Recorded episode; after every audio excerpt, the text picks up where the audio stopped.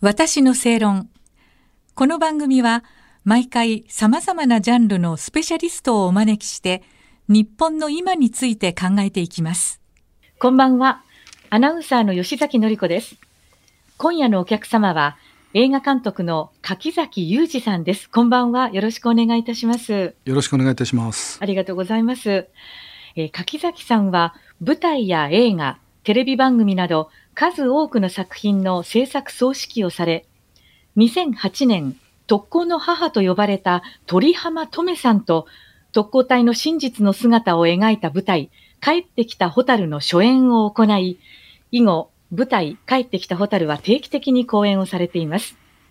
えー柿崎さん、この2008年初演の舞台、帰ってきたホタルですが、改めてどういったお話か伺ってもよろしいですか？はい、えー大東亜戦争末期のですね、えー昭和20年の春頃なんですが、えー鹿児島県に、まあ、皆さんご存知だと思いますけど知覧という町がありまして、はい。はい。まあ、陸軍最大の特攻基地がありました。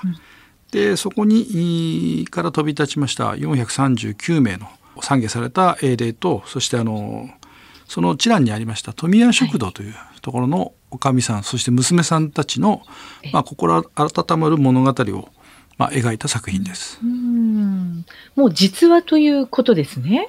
そうですね。あの脚色っていうのはほとんどしてないものですから、ええ。あのもちろん当時交わされた言葉っていうのは想像するところはありますけども、うん。基本的には日記やあのいろんな資料を読んで、えーええ。事実に沿って作ってます。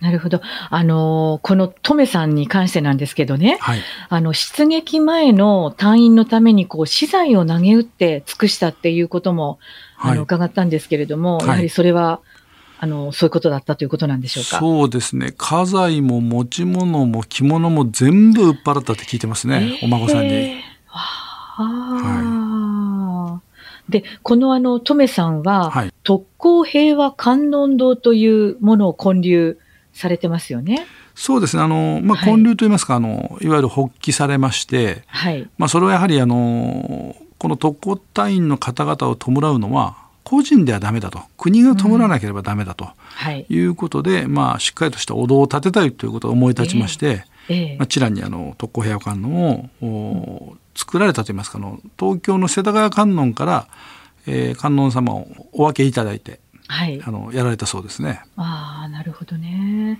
あの、柿崎さんが、はいこのお話をね、舞台化しようと思った理由っていうのはどういうところからなんでしょうか？そうですね。自分がこれを志したのは、まあ、終戦からもう60数年70年近く経った時なんですが、はい。あのやはり、まあ、自分もそうですけど、まあ、戦争を経験してないまたあそういうことを直接経験された方から聞く機会もない人が増えてくる中ではい。やはりその先の大戦のこういう事実というのは後世に伝えていかなければいけないという思いで、まあ、始めましたね。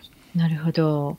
あの、来年上演予定ということなんですけれども、はいあの、少し設定が変わるということを伺いましたが、そうですねあの初演この方7回ほどやらせていただいてますが、はい。まあ、基本同じえー設定構成でやってますので、まあ、令和にもなりまして思い切って、あの構成を変えてみようかと思っています。うんなるほど。あの、まあ、見どころと言いますか、はい特に柿崎さんが心を惹かれる部分っていうのはどういうところでしょうか？まあ特攻隊員同士の友情もさることながらはい。あのやはり富谷食堂の民間人ですねそのトメさんや娘さん方2人がですね、えー献身的に特攻隊の方のお世話をするんですね。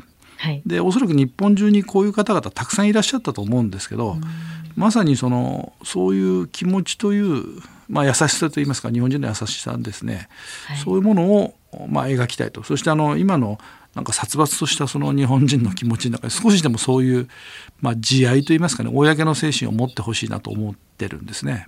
ええええはいまあ、なるほどね。で、あの、この舞台が、えー来年上演ということですが、これは何月に上演予定なんですか？えー6月末から7月の頭にかけて約12日間ほどやります。ああ、そうですか。はいあの、そして、その、もう一つ、映画の上演もあるというふうに伺ったんですが、はい来年度は。これは、あの、柿崎さんが監督をされているという作品。はい、自分の脚本監督作品が来年の4月公開予定で今準備中です。ああ、そうですか。はい。あの、まだちょっと先のことなので、お話しできるのがどこまでかということなんですけれども、はい。あの、どんなような作品でいらっしゃるんですか？ええー、自分あの映画を作る会社のほかに警備会社をやってまして、はいはい、まあ、要人の警護をする会社なんですが、えー、えー、そこで実際にあった話を少し、えー、まあ、まあ題材にしまして、えー、まあ、あの大半はフィクションにはなりますけども、はい、いわゆる元自衛官たちが、えー、自衛隊を辞めて警備会社に入ってその方たちの活躍を描く映画なんですが、まあ、なんと敵対する相手が中国の工作員たちなんですね。はい。なんかサスペンスタッチの映画ということでしょうか。そうですね。サスペンスアクションの部類かもしれません。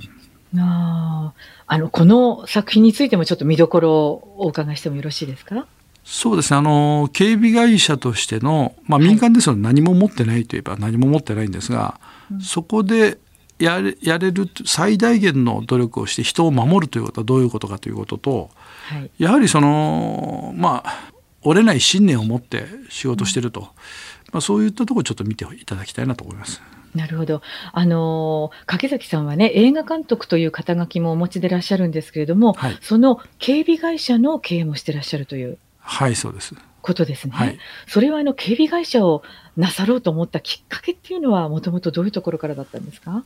そうですね、まあ、ずいぶん前ですが、まあ、自分がずっとあの、はい、子供の頃から空手やキックボクシングいろいろ格闘技やってきましたので、えー、あの何かそういうまあ言い方悪いですけどその自分の腕と、まあ、当然人と殴り合うわけですから、あのまあ、多少なりとも根性もあると思ってますので、えー、そういうものを生かして何かできないかって考えた時に、まあ、選択肢として、はい、あこれは人を守る仕事をしたいと。思ったのがまあきっかけですね。えーあの本当多彩でいらっしゃるのでね、あのすごいですよね。いえいえ警備会社もやってらっしゃる、はい、ということですね。あのそれからまたあのえっと次週のお話になるんですけれども、はい、また映画とワインのお話も伺いたいと思いますので、はい、あの、どうぞ引き続きよろしくお願いいたします。よろしくお願いいたします、はい。ありがとうございます。映画監督の柿崎裕二さんにお話を伺いました。次回もぜひよろしくお願い申し上げます。ありがとうございました。ありがとうございました。私の正論。お相手はアナウンサーの吉崎のり子でした。